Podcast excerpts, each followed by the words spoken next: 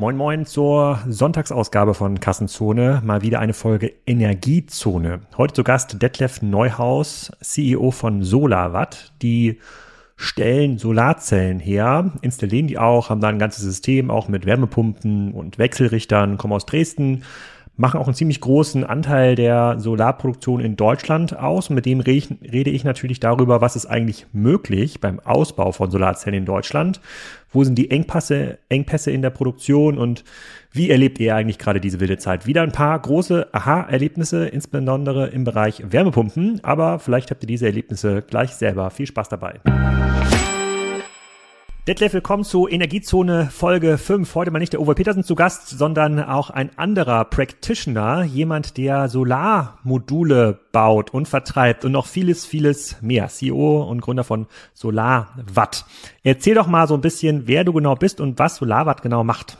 Ja, mache ich gerne. Ähm, ganz kurze Korrektur. Gründer bin ich nicht. Das war, war der Dr. Schneider und der Dr. Schlegel etwas länger, aber ich bin ähm, seit äh, jetzt zwölf Jahren im Unternehmen, äh, als äh, damals wo noch eine AG waren, äh, als Vorstand äh, CSO eingestiegen und dann äh, nach zwei Jahren ähm, den äh, Geschäftsführervorsitz CEO übernommen. Äh, was macht Solarwatt? Kommend von einem äh, reinen Modulproduzenten äh, hin in den letzten zehn Jahren äh, zu einem holistischen, ganzheitlichen Anbieter von, wie wir das nennen, Sektorenkoppelung, also die, die Nutzung selbst erzeugter erneuerbarer Energien äh, in allen ähm, energieverbrauchenden Elementen, äh, äh, insbesondere im Residential, also Häuslebauer und Small Commercial, also kleine Unternehmerbereiche, also auch eben die Heizung äh, und ähm, äh, eben die Wärme, warmes Wasser und so weiter und nicht nur in Gänsefüßchen Strom.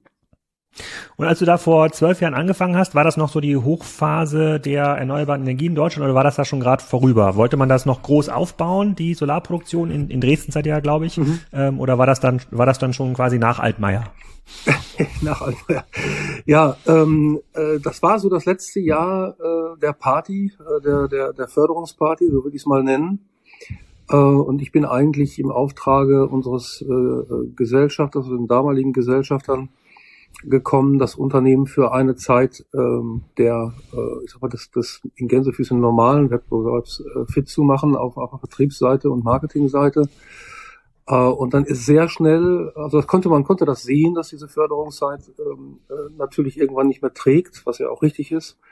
Äh, aber dass das dann so schnell dann eben auch noch ähm, unter Addition von verschiedener unglücklichen Geschichten, äh, asiatische Dumpinghersteller, die es in der Tat in Massen gab, äh, gleichzeitig äh, ja von vielleicht Altmaier geprägte äh, äh, Politik, hat dann zum Niedergang geführt äh, und da bin ich genau reingerauscht. Das heißt, ich habe äh, wirklich ähm, ein halbes Jahr, dreiviertel Jahr in dem Unternehmen verbracht, noch in dem Glauben, äh, dass man da einigermaßen normal weitermachen könnte, um, um mich dann erstmal zum Anfang meiner CEO-Tätigkeit äh, in einer Re Restrukturierungsaufgabe zu sehen. Hm. Okay, und aber wenn wenn du ähm, aus dem Modulbau kommst oder wenn Solarwatt aus dem Modulbau kommst, ist das dann auch so? Habt ihr noch eine, eine große Produktion da in der Nähe oder seid ihr tatsächlich eher Dienstleister geworden, die dann Module anderer Hersteller verbauen? Nee, nee, wir haben schon, also unsere Kerndifferenzierung liegt liegt darin, dass wir zum einen die, ähm, die, die einzelnen wesentlichen Komponenten in so einer Sektorenkoppelungssystem, ähm, also äh, Wärmepumpe, ähm, Batteriespeicher, ähm, äh, Panels, also Module, Energiemanagement, dass wir die ähm, auf der Elektroseite, also nicht die Wärmepumpen, selber entwickeln und selber herstellen. Also wir haben in, in Dresden äh, noch eine Fab stehen mit 500 äh, Megawatt ungefähr Fertigungskapazität, äh, die, die, äh, die wir erst vor einem Jahr äh, erweitert haben. Also die nennen wir intern F8, also wir haben erst vor einem Jahr die, die aktuellste Fab in Betrieb genommen. 500 mhm. Megawatt Solarmodule, mhm. ähm, das ist ja, wenn ich mir jetzt die Ausbauziele angucke, ich überlege, was hat der Uwe Petersen letzte, 30 Gigawatt pro Jahr sollen jetzt ja, ja. ausgebaut werden in Deutschland pro Jahr. Mhm. Davon könntet ihr dann also ähm, ähm ja, grob zwei Prozent äh, liefern. Mhm. Wenn es gut läuft, und das, dafür müsste es ja auch erstmal ausgebaut mhm. ähm, werden. Wie hat sich das denn gehalten? Du hast ja gerade beschrieben, du bist eingestiegen zu einer Zeit, als dann langsam die chinesischen Dumping-Hersteller mhm. äh, in den Markt gekommen sind. So, jetzt dürftet ihr ja kein Nachfrageproblem haben, aber das nee. ist ja auch erst im, Letz im letzten Jahr entstanden. Aber war es denn davor auch schon besser? Nee, hat, ja, also die zwei Prozent, die muss man relativieren. Zum einen äh, ist es ja so, dass wir natürlich auch unsere Fertigungskapazitäten anpassen und auch jetzt äh, mhm. äh, natürlich schon dabei sind zu überlegen, wie wir das machen. Zum anderen muss man das äh, ein bisschen runterbrechen. Also der Automarkt ist ja äh, nicht, nicht Automarkt, äh, sondern es gibt einen exklusiven Automarkt, es gibt einen Limousinenautomarkt, es gibt einen LKWs und weiß der Kuh, was alles. Ah, okay. Wir haben uns spezialisiert auf äh, das Residential-Geschäft, also auf das Häuslebauer-Geschäft. Äh, und da eben mit diesem systemischen Ansatz, da haben wir in Deutschland jetzt so ein, naja, so einen Marktanteil von 13 Prozent, würde ich sagen, was schon, schon ganz, ganz äh, vernünftig ist. Mhm. Insbesondere, äh, weil es eben mit, mit sehr hochwertigen äh, Produkten gemacht wird und nicht mit irgendwelchen Low-Price, äh, äh, Produkten. Nee, wir haben eigentlich die letzten Jahre sind wir die ganze Zeit immer gewachsen, auch gegen den Trend, also auch da, wo von, von 13 bis äh, ähm, in den Folgejahren der Markt von sieben, siebeneinhalb Gigawatt runtergeschmiert ist auf äh, knapp ein oder gut ein Gigawatt, äh, sind wir immer gegen den Markttrend 30, 40 Prozent gewachsen.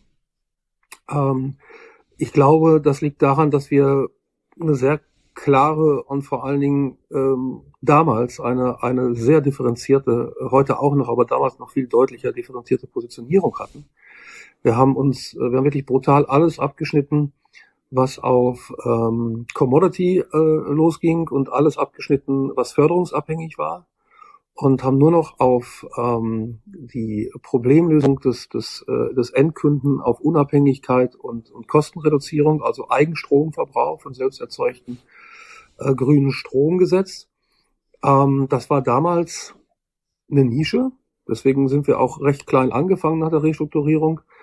Ähm, aber im Nachhinein ist der Markt, alles das, über was wir jetzt reden, alles das, was kommt, alles, was eingefordert ist, alles, wo wir jetzt sagen, oh, da hätten wir vielleicht mal zehn Jahre eher machen sollen, haben wir uns die letzten zehn Jahre halt konsequent darauf ausgerichtet. Äh, und das ist, glaube ich, der Grund, warum, ähm, jo, warum wir immer gegen den Trend so ein bisschen gewachsen sind. Und verkauft ihr eure Anlagen im Wesentlichen oder vermietet ihr, vermietet ihr auch? Wenn ich das richtig nee. verfolgt habe, ist jetzt ist ja der ein oder andere Anbieter jetzt auch im Markt unterwegs mit vor allem mit Mietanlagen. Ja. Da gibt es ja auch viel Venture Capital, äh, ja. sozusagen viel Hype ähm, drumherum. Ja. Macht ihr das auch? Nee, wir vermieten das nicht. Ähm, und zwar deswegen, das hört sich jetzt so ein bisschen selbstgerecht an, aber so meine ich das gar nicht. Ähm, was passiert denn, äh, wenn Sie, wenn Sie mieten? Äh, dann gibt es ja auf der anderen Seite immer einen, der vermietet. Äh, mhm. Und ähm, der macht das ja nicht in der Regel aus purer Menschenfreundlichkeit, sondern weil er Geld verdienen will. Das heißt, den, den, den, den finanziellen Nutzen einer PV-Anlage, der relativ hoch ist, gibt dann der Endkunde ähm, in großen Teilen ab an den Vermieter äh, und hat den vermeintlichen an den, Vermi an den Vermieter der Anlage. Ja, ja klar, du? genau. Ja, okay. so ich weiß, mhm. hatte ich was anderes gesagt, aber das habe ich gemeint. Mhm. Und ähm, äh, er kriegt einen vermeintlichen Nutzen dafür, nämlich dass er kein Kapital in die Hand nehmen muss hat aber dafür äh, erstmal das Thema Unabhängigkeit schon mal sofort an den Haken gehangen, äh, weil solange wie er es mietet, ist es nämlich so abhängig, wie er nur sein kann. Also ich habe ein eigenes Haus, äh, das habe ich vielleicht, weil ich keine Miete mehr zahlen wollte, aber ich miete da meine Anlage, finde ich irgendwie schon schwierig. Zum anderen geht finanzieller Nutzen den Bach runter. Äh, also wir und insbesondere ich halte da überhaupt nichts von, ähm, sondern äh, wir verkaufen diese Anlagen äh, und wenn es dann äh, gewünscht ist, vermitteln äh, wir und helfen auch dabei, Finanzierungsmöglichkeiten zu finden, äh, die jetzt im Moment vielleicht wieder unattraktiver werden aufgrund der Zinslage, aber äh, auch bei der Zinslage äh, es immer noch ein wirtschaftlich deutlich besseres Modell für den Endkunde ist als das, das, das Vermieten. Ähm, und das ist nicht unser Modell. Unser, unser Geschäftsmodell ist nicht, über eine Vermietleistung unser Geld reinzuholen, sondern unser Geschäftsmodell ist über äh, Technologie und über Produkte, die wir verkaufen, unser Geld zu verdienen. Und, und die Fertigungstiefe sozusagen Module macht ihr selber? Ja. Äh, Wechselrichter Nein. und Batterien macht ihr, kauft nee, ihr zu oder wie Wechselrichter kaufen wir zu. Das ist ein eigenes, mhm. eigenes Feld, auch mit einer ganz eigenen äh, Kompetenz und ähm, äh, die kaufen wir zu. Also was wir selbst machen, ist der Energiespeicher. Also der Stromspeicher, da haben wir bei den Zellen eine Kooperation mit BMW. Da kommt sowohl die Intelligenz, die Hardware als auch die Software und die Elektronik von uns. äh, also mit einer relativ relativ äh, weiten äh, Tiefe, Wertschöpfungstiefe. Ähm, bei den Modulen ähm, kommt das, äh, die ganze gesamte Entwicklung, das Design und so weiter von uns, die Vormaterialien wie Zelle äh, und ähnliche Dinge, die kaufen wir zu. Mhm. Okay, und jetzt mal die Frage sozusagen als aus einer Hausbesitzerperspektive. Jetzt hört man ja immer, dass die Solarmodule alle irgendwie noch effizienter ähm, äh, werden können und alles wird noch ähm, viel besser und auch kleine Dachflächen lassen sich ähm, ausnutzen. Wie, wie schnell geht denn das? Also mm, ist es demnächst irgendwann so, dass drei, vier Solarmodule auf dem Balkon, ja, in der, in der Mietwohnung in der Stadt irgendwie ähm, ausreichen oder sind es tatsächlich nur so zwei, drei, vier Prozent jedes Jahr, die es irgendwie besser wird im ja, Schnitt? Genau so ist das. Also bei der jetzigen äh, hauptsächlich verarbeiteten Zelltechnologie, die PERC-Technologie, äh, äh, reden sie äh, über Sprünge, äh, über Sprünge kann man das ja gar nicht nennen, aber über Fortschritte in 0,x Bereich äh, in der im Wirkungsgrad ähm, also da zu warten, dass das eine nennenswerte Größenordnung hat, die irgendeinen echten Benefit bringt, ähm, ganz ehrlich, äh, das ist, ist Unfug.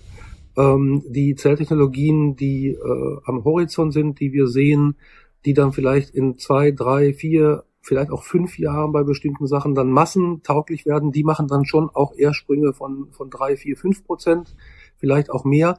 Aber auch das ist überhaupt kein Grund, äh, jetzt abzu. Also jeder, der jetzt wartet und darauf hofft, dass das plötzlich das Supermodul auftaucht ähm, und dann alles anders ist, äh, der macht einen Fehler. Also das ist, äh, sollte mhm. man nicht tun.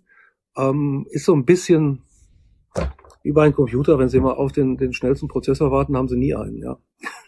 Mhm. Und da gibt es jetzt auch nicht irgendwelche super Premium Geheimanbieter aus Nein. Taiwan, der nochmal 40 Prozent mehr aus so einer Solarplatte Nein. rausholt. Nein, Nein, da ist auch, äh, egal in welchem Land, Taiwan, Deutschland oder sonst wo, Physik ist Physik. Und äh, das gibt es einfach nicht. Also bei den jetzigen Materialien, jetzigen Grundtechnologien sind solche Sprünge vollkommen ausgeschlossen. Allein schon, weil die, weil auch die äh, auch die anderen Technologien, die am Horizont sind, die das vielleicht ein bisschen mehr können, sie können immer nur einen gewissen Teil des Lichtspektrums äh, nutzen für die äh, für die äh, Energieerzeugung und das, das lässt sie einfach mit bestimmten Zelltechnologien an physikalische Grenzen stoßen. Die kann man ein bisschen nach, nach vorne ziehen dann, hatte ich gerade gesagt. 0,x Prozent. Wenn man einen neuen Zelltyp macht, gibt es vielleicht mal einen größeren äh, Sprung, wo man dann über, über eine Handvoll Prozent redet. Aber das, was, was du gerade schilderst, äh, da gibt es irgendeinen Daniel Düsentrieb, äh, der, der schafft da plötzlich äh, den berühmten Quantensprung. Äh, ich bin nicht der Weiseste unter der Sonne, aber wir sehen das nirgendwo. Also so ein bisschen wie in Batterie, in der Batterieindustrie, da wurden ja auch immer ja, in den letzten ja. Jahren immer ja, irgendwelche oh, viel, viel besser, viel kleiner, viel weniger Lithium. Okay, dauert, dauert aber, äh, dauert aber also alles. Dann reden wir immer noch über einen anderen ähm, sozusagen Quantensprung und zwar, wenn wir diese Ausbauleistung schaffen wollen. Mhm. Angenommen, es gibt überhaupt genug Flächen dafür mhm. und sozusagen alle machen irgendwie, ähm, alle machen mit. Ähm, was ist denn aus deiner Sicht diese, was ist denn das größte Bottleneck? Sind es tatsächlich irgendwie Handwerker, die uns fehlen? Ist es Rohmaterial, was uns fehlen? Sind es Fertigungskapazitäten, ähm, die uns fehlen? Wo, wo siehst du denn da die, die, die, die größte Lücke? Also das, das kommt so ein bisschen darauf an, ähm, worüber man da jetzt redet. Redet man da über das nächste Jahr oder die nächsten zwei Jahre, dann ist es ganz sicherlich äh, der Fachhandwerker, ähm, äh, wo wir, wo wir ein echtes Bottleneck sehen. Also wir haben jetzt schon den Effekt, dass wir auf der Endkundenseite deutlich mehr Nachfrage haben, äh, wir aber ähm, äh, da nichts mehr reinschieben können, weil es schlicht und ergreifend keinen Handwerker mehr gibt, der, der das, äh, den Auftrag annimmt. Weil die meisten sind äh, bis zum Ende des Jahres sowieso, aber die sind bis zum Mitte des Jahres und ich weiß nicht wie lange ausgebucht. Ähm, das ist sicherlich ein Bottleneck äh, jetzt kurzfristig und vielleicht auch mittelfristig. Und dann haben wir eins in den Vormaterialien. Also jeder, der jetzt gerade ein Haus renoviert, ich so nebenbei tue das gerade in so einer Kernsanierung. Und ich würde schon sagen, nach 30 Jahren in der Haustechnikbranche habe ich ein paar Beziehungen, wo ich mal anrufen kann. Äh, und trotzdem äh, bekomme ich gesagt, äh, der Dachdecker kommt frühestens in fünf Monaten. Und trotzdem sagt er mir, das ist die Pfanne, die du haben kannst. Und wenn du die nie willst, dann war das halt noch ein Jahr. Das sind alles so Sachen, die sich da, die, die dem gegenüberstehen, ja, weil wenn, wenn sie sagen, oder wenn du sagst, hier, komm, sind genug Flächen da, ja, die sind da, Und wenn ich jetzt ein 80er, 90er Jahre Haus habe, baue mir da eine Photovoltaikanlage drauf, dann bin ich ja gut beraten, äh, wenn ich, wenn ich auch ein neues Dach baue. Äh, da finde ich keinen Dachdecker, da finde ich keine Dachpfanne, diese Sachen. Also jetzt kurzfristig ist es ganz sicher Material und Fachhandwerker. Äh, und ersteres glaubt man ja gar nicht, dass, dass man sowas mal sagt in, in Deutschland. Aber es ist so. Langfristig ähm, sind es, glaube ich, auch noch andere Dinge. Ähm, wir müssen die Regularien haben und wir müssen die, äh, die Hemmnisse ähm, äh, noch, noch mehr aus dem Weg schmeißen, als wir das jetzt doch schon in den letzten Jahren gut getan haben. Da hat auch die Politik wirklich viele richtige Sachen gemacht, finde ich. Muss man nicht immer drauf rumklopfen. Äh, aber es gibt so ein paar andere Sachen, äh, wenn wir auf die Ausbauziele Erneuerbare mal ein bisschen weiter außerhalb Photovoltaik ähm, jo, dann hat, hat halt Bayern äh, ist, ist relativ weit oben äh, in, in Kilowattstunde äh, aus Erneuerbaren, ja, äh, weil sie viel Photovoltaik ausgebaut haben, weil die ganzen Bauern damals in dem Förderungshype ihre ihre Felder anstatt Mais äh, äh, Strom angepflanzt haben. Äh, das ist ja schon mal gut. Ja, das ist schon mal gut. Ich habe da gar nichts gegen. Ist alles wunderbar. Die haben wir jetzt und das ist ist, ist richtig. Äh, aber es ist auch richtig, ähm, äh, dass wir so gut wie keinen Windkraft äh, zugebaut haben und ohne Windkraft keine Energiewende. Punkt. Ja, und, und das mhm. sind so die Sachen, da müssen wir ran. Wir brauchen die Fachhandwerkerschaft. bis heute, wenn sie heute, wenn du heute einen Heizungsbauer Lehre machst, dann, dann musst du bei deiner Prüfung einen Ölbrenner einstellen. Ja, ich fände viel besser, wenn die, wenn die, äh, wenn die lernen würden, wie man eine Wärmepumpe einstellt. Ja, das lernt man da aber nicht. Und äh, also solche Sachen, wir müssen an die Ausbildung ran, wir müssen andere Berufsgruppen ranführen, äh, die auch frei werden zum Teil. Äh, wir müssen ähm, auf der Elektroseite äh, mehr hin zu Wärme und den, den beibringen, wie man mit Wärmepumpe umgeht. Auf der Heizungsseite mehr beibringen, wie man mit äh, PV umgeht, weil das geht in einer Hand zusammen. Wärmepumpen mhm. äh, von ungefähr 150.000 dieses Jahr sollen äh, bis bis äh, 2025 wohl bemerkt auf 600.000 ausgebaut werden. Ja, die müssen sie. Das ist aber Luft und Luft und diese ähm, Erdbeeren. Ja, aber sie ne? können sagen, äh, du kannst sagen, das sind 70 Prozent, 80 Prozent Luft nur noch, weil der Grund für diese Erd, äh, ja? ja, ja, das ist der Grund für diese Bohrungen, diese diese Brunnenbohrungen und die Kollektoren war ja immer der, dass der Wirkungsgrad von, von den Dingern viel höher ist als, als von der Luft. Das ist mhm. jetzt nicht mehr so. Die haben also wirklich einen super, super COP, also den Wirkungsgrad, diese Luft, äh, Luftwärmepumpen, so dass in, in, in, bis auf wenige Ausnahmen eigentlich in jedem Altbau, selbst mit äh, irgendwelchen alten Heizkörpern und dicken Rohren, schaffen die 70, 75 Grad Vorlauftemperatur. Ähm, äh, und da können sie jede. Eine Luft-Luft. Ja, ja, ja. Da kannst du jede. Das hält hm. sich so in den Köpfen. Ne? Da hat sich irgendwie das ist aber Stand von vor zehn Jahren. Ja, eine, eine Wärmepumpe äh, schafft diese Vorlauftemperatur nicht und mit Wärmepumpe äh, kann ich kein Altbau beheizen und das Haus muss gedämmt sein und wenn es nicht gedämmt ist, dann macht keine Wärmepumpe. Ist alles äh, alles äh, überholt seit seit Jahren und hat sich äh, ja, warum hat sich's gehalten? Äh, weil vielleicht die die Wärmepumpen äh, äh, Liga äh, nicht klar genug kommuniziert hat und vielleicht es große Kräfte im im Heizungsmarkt gab, wo viele große Industrieunternehmen überhaupt keine Lust hatten, ihre Ölkessel und Gaskessel abzustellen. Ähm, jo, aber technisch kein Problem. Also ich habe ein 70er-Jahre-Haus äh, mit 230 Quadratmetern. Ähm, da kommt jetzt eine Wärmepumpe rein äh, mit, mit äh, 75 Grad voller Temperatur, die ich nicht brauche, weil ich auch heute meine Heizung mit 55 äh, Grad voller Temperatur mache. Äh, kein Problem. Ja, wir hatten Glück hier, als mein Schwiegervater das Haus gebaut hat, in dem wir äh, wohnen. Vor 40 Jahren hat er schon so eine, äh, eine Wärme, Wärmepumpe eingebaut und quasi auf der Koppel sozusagen riesige Schläuche. Ich glaube, wir haben auf ja. 2000 Quadratmeter haben wir Sonden ausgelegt. Da kommen wir, glaube ich, sehr viel mit heizen. Super fortschrittlich. Also vor 40 Jahren super fortschrittlich. Ja. Das war wirklich Pionierzeit. Ne? Und ja, da gab's, ja. deswegen gab's ja auch so einen Knick in den, in den 80ern bei, bei Wärmepumpen. Da sind unglaublich viele Fehler gemacht worden. Da waren die Wärmepumpen selbst noch anfällig, bei den Kollektoren auslegen, hm. Flechtkollektoren, Brunnen bauen sind ohne Ende Fehler gemacht, wurden die Dinger nicht heiß. Und äh, wenn es dann minus 10 Grad war, dann, dann musste man ein Lagerfeuer anzünden und solche. Das hat den Ruf unglaublich geschadet, aber das ist vorbei. Die Wärmepumpentechnologie ist seit, seit, seit 20 Jahren vollständig ausgereift. Die sind äh, super zuverlässig, super stabil. Wenn da mal was nicht funktioniert, ist es meistens die Regelung. Da muss man halt wissen, wie man mit umgeht.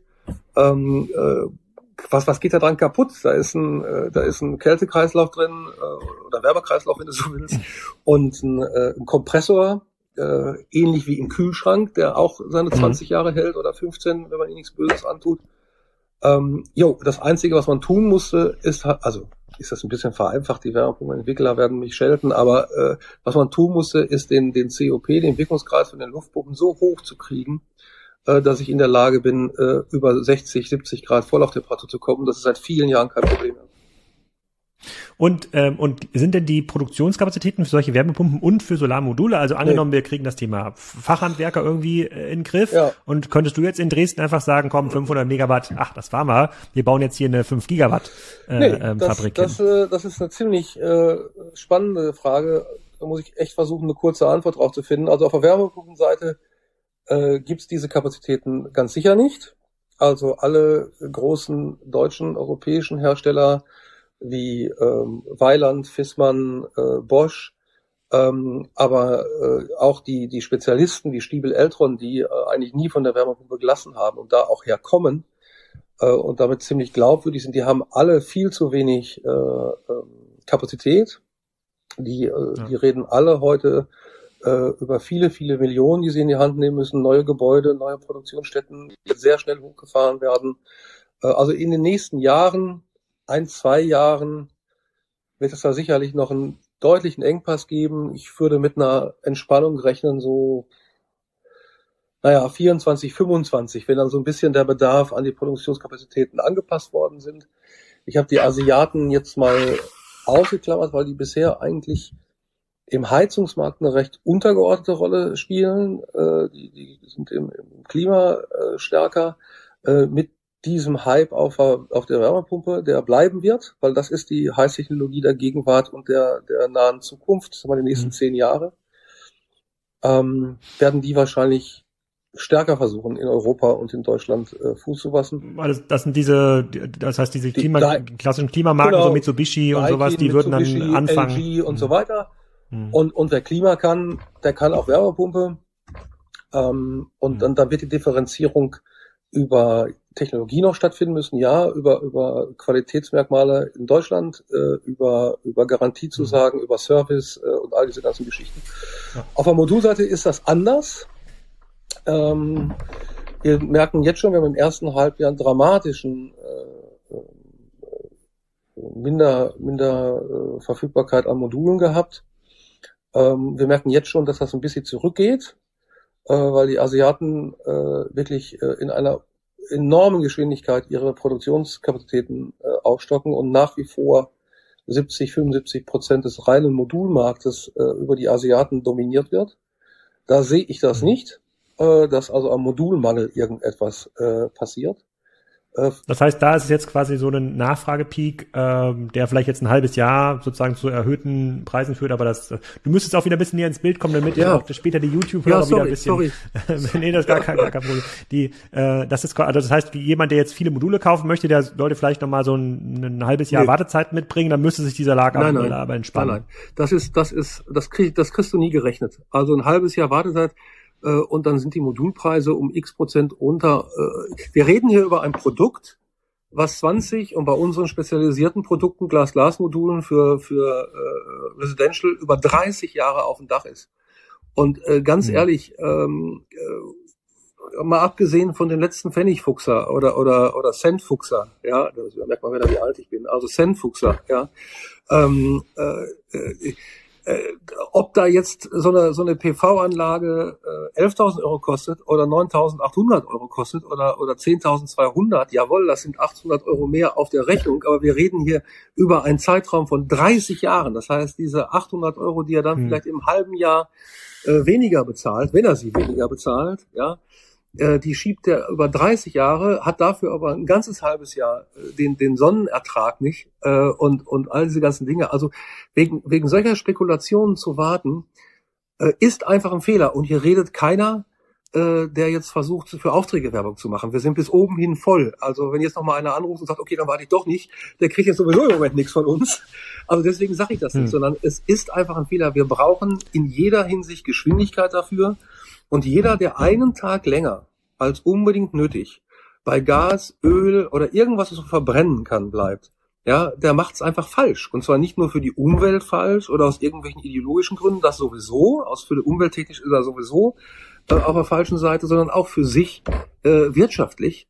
Ähm, äh, mhm. Und deswegen alles auf höhere Wirkungsgrade, niedrige Preise sehe ich nicht.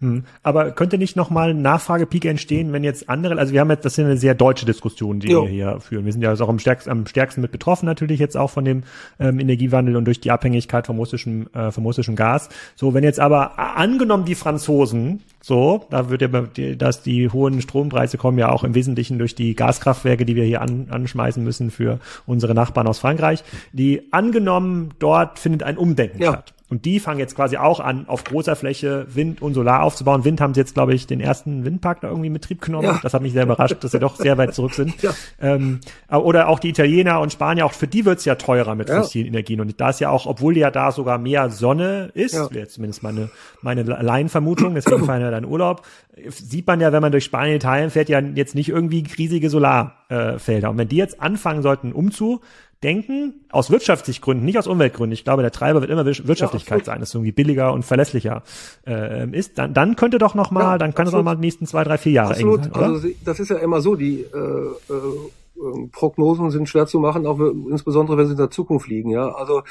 ähm, ja, das ist so. Also wir kennen viele Studien, die, die einen explosionsartigen äh, ähm, Bedarf an, an, an erneuerbaren Energien zeigen. Ähm, äh, und das glaube ich schon, dass es immer mal wieder zu so Wellen kommt, wo man, wo, wo das einfach nicht aligned mhm. ist, äh, das, was ich brauche und anderen. Aber äh, wir wissen, wie wir Module bauen. Also wir meine ich jetzt mal die Solarindustrie, ja, und wir wissen, wie wir die Fabs bauen. Das sind alles ausgereifte Technologien, die man einfach nur scalen muss. Ähm, und das geht relativ, relativ schnell. Ja, also jetzt nicht mhm. in drei Monaten, aber fünf Jahre brauchst du da auch nicht für. Also du hast in zwei Jahren schon, schon Gigawatt Größenordnungen zugebaut irgendwo. Also da sehe ich jetzt, ähm, würde ich mir jetzt erstmal nicht so die große Sorge machen. Also kurzfristig ist es ein Thema, aber wir reden ja jetzt über diesen Horizont die nächsten bis 2030 irgendwie. Ne? Und, und, und traust du denn an den Markt? Weil ich, ähm, ich habe jetzt äh, gelesen, das haben wir auch im letzten Podcast kurz besprochen mit Ober Petersen. Ich, ähm, ich glaube, in Rostock ist jetzt Nordex, die machen auch wieder zu. Das ist eine Windkraftproduktion, äh, obwohl man jetzt ja rauslesen kann aus den politischen Zielen, hey, wir brauchen eigentlich jeden, der hier ja. äh, so, so einen Windflügel zusammenlöten kann, der, der ja. muss irgendwie hier bleiben. Trotzdem sagen die ja, nee, glauben wir nicht, weil es gab so viele ähm, Wandlungen in der Politik. Es ja. ist kein planbarer, kein planbares Umfeld. Du bist jetzt ja selber an den Fabrik Betreiber. Hältst du denn das jetzt, hältst du jetzt den Wandel für nachhaltig und glaubwürdig und wärst jetzt auch bereit, 20, 30 Millionen für die nächste Fabrik in die Hand zu nehmen oder bist du weiterhin vorsichtig? Das ist, das ist echt eine gute Frage, weil äh, das ist jetzt, und das soll keine Politikerstelle sein, ich will es einfach nur faktisch mal sagen, die letzten zehn Jahre ist unsere Industrie nicht verwöhnt worden äh, damit, dass das Vertrauen, was wir in die Politik gehabt, auch belohnt worden ist, sondern im Gegenteil. Da sind ja wirkliche Kämpfe gegen die Erneuerbaren äh, geführt worden, mit allen Mitteln. Äh, lustigerweise sind jetzt die, die am, am härtesten gekämpft haben, dagegen äh, heute die, die am lautesten schreien, äh, was, was, was die jetzige Regierung alles falsch macht in, in der Energie. Äh, Aber das, das nur mal so am Rande, das guckt man sich dann gelassen in der Tagesschau an. Aber die letzten zehn Jahre sind, sind erhebliche Fehler gemacht worden. So, und jetzt stehen wir da und sagen, okay, wir brauchen das jetzt alles.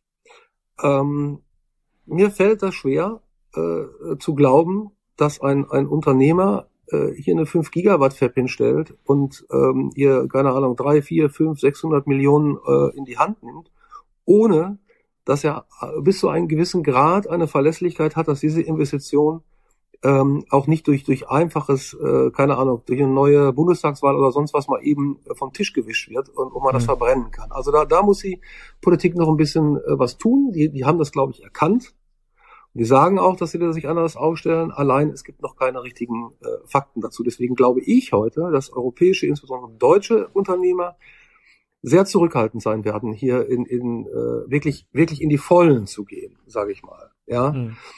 ähm, was von von der Wirtschaftlichkeit her ist, sind die Erneuerbaren so brutal wirtschaftlich wie keine andere Energieerzeugungsart. Ja, äh, Atomkraft ist ist einer der unwirtschaftlichsten äh, ähm, Möglichkeiten. Und ich bin kein Ideologe, ich bin Ingenieur. Ja, also wirklich, ich gucke da relativ, äh, relativ sachlich äh, drauf.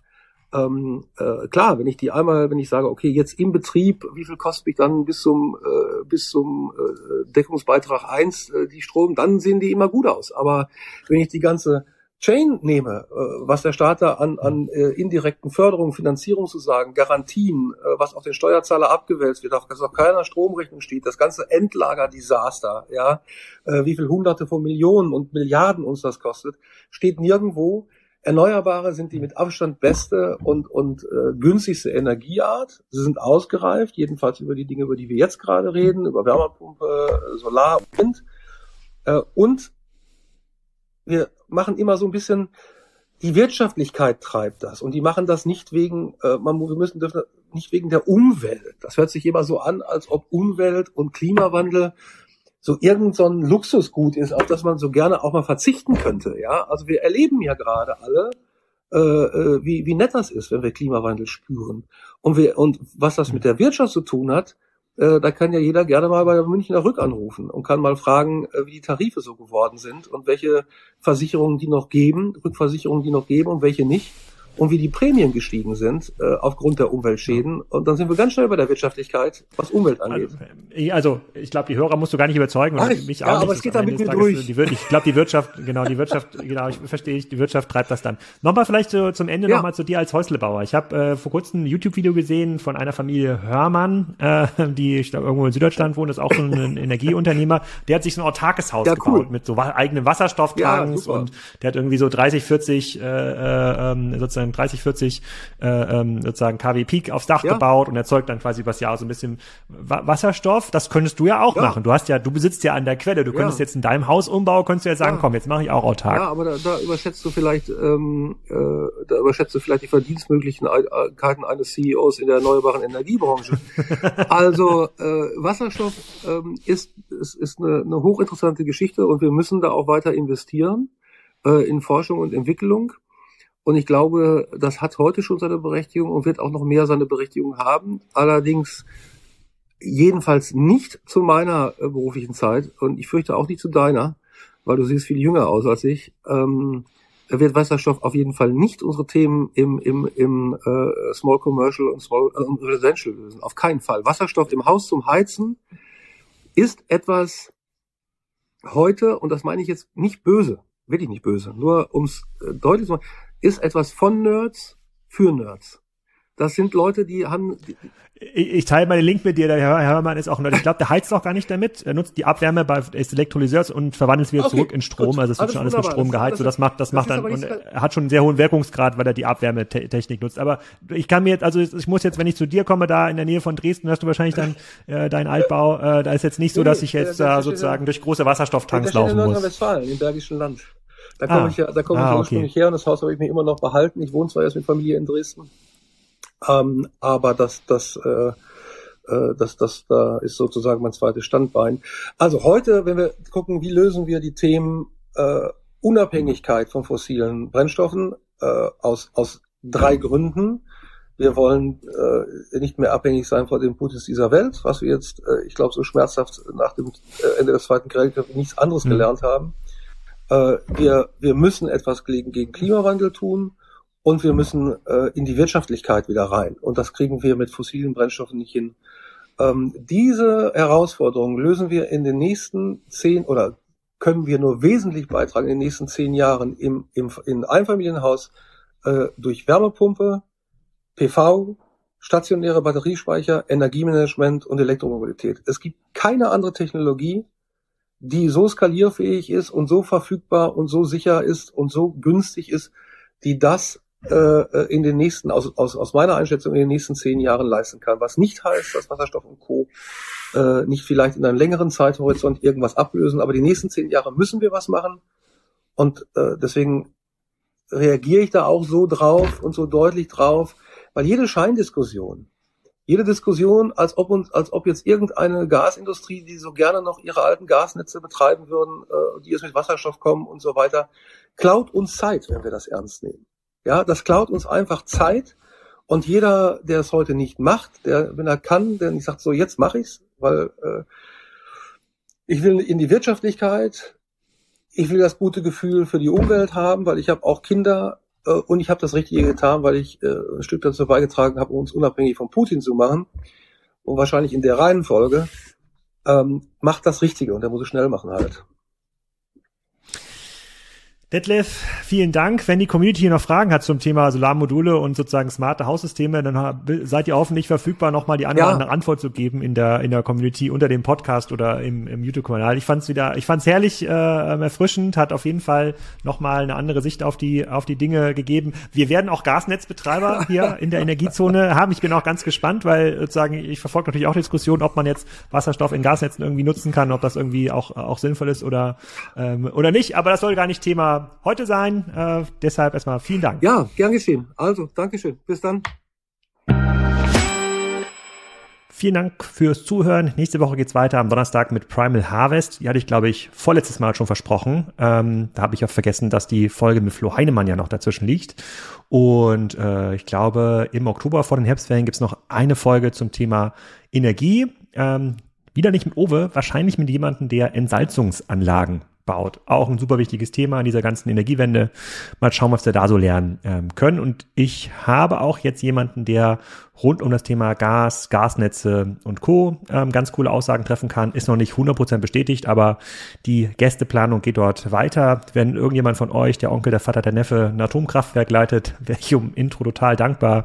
Da ist es total schwierig, zumindest in Deutschland, ähm, Leute zu bekommen, die da Bock haben, im Podcast ein bisschen was drüber zu erzählen und ein paar Mythen aufzuklären. In diesem Sinne, schönen Restsonntag. Bis nächste Woche.